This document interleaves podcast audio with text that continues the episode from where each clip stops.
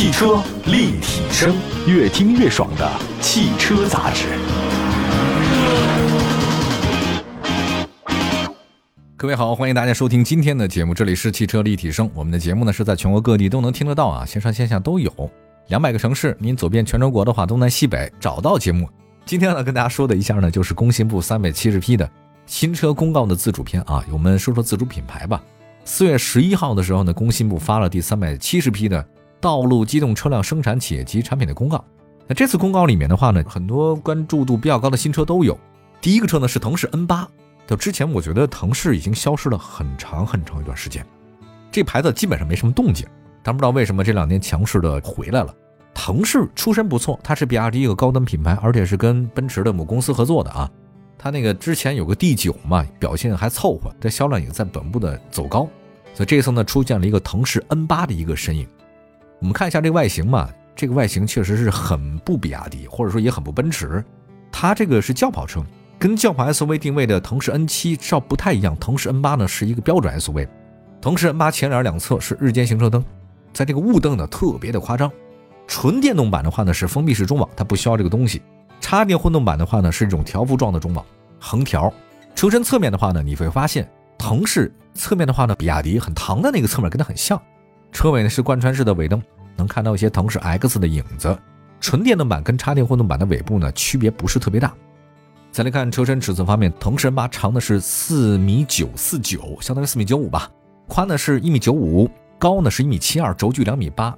标准的中型 SUV，跟你说跟唐又差不多了，没错。腾势 N 八呢是有二五五零二二零，还有一个二六五四五二幺二两种轮胎可以选择，但是建议大家选大的。动力系统方面的话呢，腾势 N 八插电混动车型搭载呢是 1.5T 的发动机加电动机组合，发动机最大功率一百零二千瓦。它那 DMI 车型电机最大功率一百六十千瓦，DMP 的车型的前后双电机最大功率呢一个是一百六，一个是两百千瓦。纯电动版的这两驱车型前电机最大功率两百三十千瓦，四驱版前后电机最大功率呢分别是两百三十千瓦和两百千瓦。这是比亚迪的东西啊，数据也好看。腾势 N 八呢特别像是谁呢？还是唐的姐妹啊，是高端姐妹，不是破产姐妹啊。参考一下唐插电混动车型多少钱呢？我查了一下，二十万九千八。那么你这腾势 N 八多少钱呢？怎么说这价格不能比它便宜？按照它比亚迪的定位来讲，其实腾势的品牌定位比比亚迪唐高吧，应该算是有竞争力。说完了这个车，再看一下新款的比亚迪宋 PLUS EV，这还是比亚迪的。这次呢也进入到新车的目录，这是比亚迪宋 PLUS EV 的小改款。宋应该算是比亚迪的当家花旦吧，啊，销量支柱。在外观设计方面，宋 PLUS 是比亚迪的王朝系列，唐宋元明清就王朝系列。小改款的车型采用了跟海豹相似的海洋系列，前脸是封闭式的。啊，都是一家人啊，我觉得差不多。其实，你甭管是海洋系列和王朝系列，那设计师都是一个办公室的嘛，对吧？大灯不规则，确实有这个设计啊。灯下方有大尺寸的导流槽，车牌照框下方呢是梯形进气口，同时呢，这个电动机舱盖有很多金线，特别有那种肌肉感。车身的侧面呢，跟现款的车型差别，哎，没什么差别啊，流线型。这腰线呢，从前灯组一直延伸到尾部，在 C 柱呢开始上扬，尾部是贯穿式的尾灯熏黑处理，两侧呢是 C 字形的导流槽。那来看一下这个车大不大呢？长是四米七八，一般；宽呢是一米八九，高呢是一米六，轴距两米七六，标准身材吧，不算大也不算小。动力方面，它根据配置的不同，搭载两款的永磁同步驱动电机。这是一个小改款的车型啊，虽然新款的宋 PLUS EV 它只是小改款哈，但是其实也能提升它的竞争力。我发现比亚迪呢在销售这方面应该是做的不错的，经常有新车，其实都是小改款。我们再来看一下上汽大通 MIFA 七，最近一段时间呢，新能源 MPV 的关注还是挺高的。我们这期公告里面看到了一个让我很复杂的一个车型啊，就是外形让我蛮惊讶的一个车型，就是上汽大通的 MIFA 七，是一个纯电动的 MPV，它这个造型太简洁了，简洁的让我都觉得，好吧。前脸的话，采用封闭式的前格栅，配备的是环装贯穿式的灯带和泪眼式的大灯组。车身侧面是大的 MPV 嘛，隐藏式门把手，线条以直线为主，尾部造型简洁，贯穿式的尾灯，两侧尾灯是七字形的这种设计。再来看车身尺寸，米法七呢是长四米九，宽呢一米八八，高多少呢一米七五，轴距两米九，它比那米法九小那么一点，但其实也小不太多哈，但也差不多轴距快三米了吗？座椅方面，它六座七座两种布局。动力方面，米法七的话呢，有换电和充电两种方式，看大家喜欢嘛，对吧？如果大城市的话，换电没准还行。那么电池呢，都是来自于宁德时代和上汽的合资公司，它有两种电池，一个是三元锂电池，一个是磷酸铁锂电池。你看，丰俭由人嘛，想得多。这个大的公司就是这样，给你选择余地大。电机方面，它配备的最大功率一百八十千瓦的驱动电机。价格方面，它的起步价，我们估一下哈。那如果你米法九二十六万九千九，二十七万。那这米法七多少钱呢？应该也就二十二三万吧。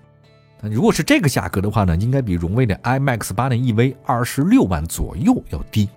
所以这个车呢，反正外形我没有那么喜欢啊。但是如果说这个价格有优势的话呢，大家可以选一下。那么接下来还有一个奇瑞 QQ 棒棒糖，这个在本期的新车公告里面，奇瑞新能源也有新动作。根据尾标的判断，它应该叫做 QQ 棒棒糖。这个一个人呢，一个事儿，它如果是叠音的。比如说你吃饭饭，你那什么喝水水，这嗨，就不装可爱了啊！但凡是重音两个字儿的叠起来，哎，那你就觉得很可爱。你 QQ 棒棒糖，它的定位是呢是纯电动微型车，根据车身尺寸，我觉得它的定位应该比 QQ 无界 Pro 还要低一点哦。这个车比较小，外观方面真简洁，就仿佛是我当年第一次看 QQ 的时候那样子。没想到这么一个设计法哈，简洁。特别简洁，大灯呢看上去尺寸很大，后部的话可以选择那个黑色装饰条，尾部的车顶末端有个扰流板，尾灯的造型跟前大灯呢是有呼应的啊，下包围呢是黑色饰条。再来看车身尺寸方面，QQ 棒棒糖长三米二，你看长才三米二，宽呢是一米六七，高呢是一米五，轴距是两米一。动力方面的话呢，奇瑞自己的公司生产电动机，最大功率二十五千瓦，动力电池呢是磷酸铁锂。如果从定位来看的话呢，棒棒糖应该比那 QQ 冰淇淋高。冰激凌多少钱呢？三万五千九到五万七千五。那么 QQ 棒棒糖起步价至少得四万块钱。好家伙，冰激凌比棒棒糖便宜。汽车立体声，关注你的汽车生活。您的爱车情报站，会新车，私车定制，会买车，会客厅大驾光临。庖丁解车，精准分析，会拆车大师来帮您，会用车。自驾上路会玩车，我们都是汽车人。欢迎大家继续收听，这里是汽车立体声。今天我们在节目当中跟大家说说，工信部第三百七十批的新车公告，一堆新车，都是自主品牌，新能源也是比较多的，所以我们一个一个说。刚才说了一堆车了，那接下来呢，再讲一个我是最近比较了解的一个车型吧，叫极狐考拉，呃，应该算是两种动物了。极狐啊。这车型大家其实不是很了解，但是北京市场应该了解多一点，它是北汽的。可是呢，在全国的销售方面是个弱项。我们来看一下吧，这个是一个紧凑的 MPV 了。今天说 MPV 吧。那外观方面，极狐考拉呢是封闭式的格栅，两侧圆角多边形灯组和造型夸张的进气口。它的设计其实我觉得还是挺好看的。这个短前悬、长轴距，我觉得优化了车内的空间。隐藏式门把手、低风阻轮圈，车尾呢是贯穿式的尾灯，引入了 U 型设计元素。所以这个就比较好看，连贯。内饰方面的话呢，几乎采用的方形的悬浮式的中控屏和悬浮式的全液晶仪表盘，内饰配色相当的活泼。空调出风口是贯穿式的，中控屏有一键查看后排功能，可以随时监控到后排的乘客。吉普考拉的话呢，提供儿童座椅旋转的迎宾功能，这个就很有意思。比如说你开启车门，小朋友的座椅自动咔转向你，这抱孩子方便呢，真的，这个太实用了。你那妈妈抱着孩子，她那个特别希望那个座椅，它能够不能老斜着腰四十五度，这个不好办。哎，你下车一关门，座椅儿它就回去了，复位，你看看厉害吧？而且车内的座椅呢，设计成女性躺卧的休息姿态。比如说，小孩子去那个兴趣班、课外班，对吧？你这妈妈在哪休息呢？你不能天天吃螺蛳粉吧？那你你就在车里休息嘛，很好，形成了一个什么呢？形成了一个前后排联动的沙滩躺椅的姿势，而且是一键语音开启。这车挺大的。它的长是四米五，宽呢是一米八，高呢是一米六，轴距是两米八二。这个最大功率是多少？最大功率呢是一百二十千瓦。极狐的定位是什么？极狐考拉是一个叫做母婴友好型的汽车，它基于的是就是小孩出行全场景，这目标人群就是宝爸宝妈开这车带孩子。价格方面呢，我觉得它的入门价格不贵，二十万左右。其实这车的品质，我觉得还是挺好的啊。说完了值得关注的新能源车，我们再来看一个这个硬派 SUV 吧，好吧，关注一下。我们接下来说一个我当年曾经特别喜欢的车型吧，郑州日产的风度帕拉丁。帕拉丁因一代神车，当年中国征战达喀尔，其实开的就是帕拉丁。这个是郑州日产旗下的风度品牌即将推出的车型。其实郑州日产不就尼桑吗？没错，它就出了一个帕拉丁，不挂那个尼桑的标了。它的车尾标志带还有个帕拉丁 P A L A D I N 啊，这个是游牧部落。这个车呢，它挂的车标倒不是尼桑啊，它是一个叫双飞燕的 logo，双飞燕，我觉得是个新 logo 哈。它是新车，你能看得出来这个车呢跟日产途达有关系啊，区别只是细微的区别。不过按照郑州日产以往的产品体系啊。换掉日产车标的风度帕拉丁，价格其实比途达低了不少，哎，便宜了。那相比途达，帕拉丁啊，这个换装了整个的中网啊，熏黑大灯也是各种版本都有啊。不过它扰流板也换了一下。车型尺寸方面，长四米八，宽是一米八五，高呢是一米八七，轴距两米八五。而且它用的是什么呢？沈阳航天三菱的二点零 T 涡轮增压发动机，最大功率一百六十八千瓦，比途达那二点五升要高不少。它发动机不错。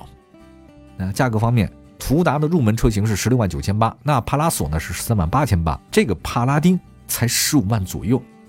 哎呀，我这虽然没有日产标志，但是换装了三菱发动机的帕拉丁，在性能方面应该表现更好。就是当年我太喜欢帕拉丁这款车了，开起来之后真激动不已啊！但是那时候我也没见过什么好车啊。我希望这个车呢还能继续延续下去。真正懂车、会玩车的人的话呢，您那开这么一车，哪儿都能去。先来说一个吉利星瑞的 1.5T 车型，这是轿车了。那通过推出小排量车型，降低价格门槛啊，这是很多车企要干的事儿。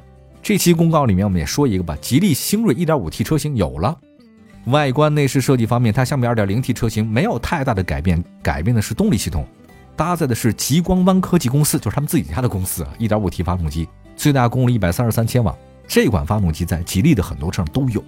这车多少钱呢？十一万三千七。如果推出这个 1.5T 发动机多少钱呢？可能就十万左右。这么一个车，十万左右，值得买。好的，感谢大家收听今天的汽车立体声，推的都是新车哈。如果各自有喜欢的话呢，不妨可以多看看，多等等啊。希望各位都能选到自己喜欢的爱车，关注一下我们汽车立体声的官方微信、微博平台，都叫汽车立体声。我们接着聊车，拜拜。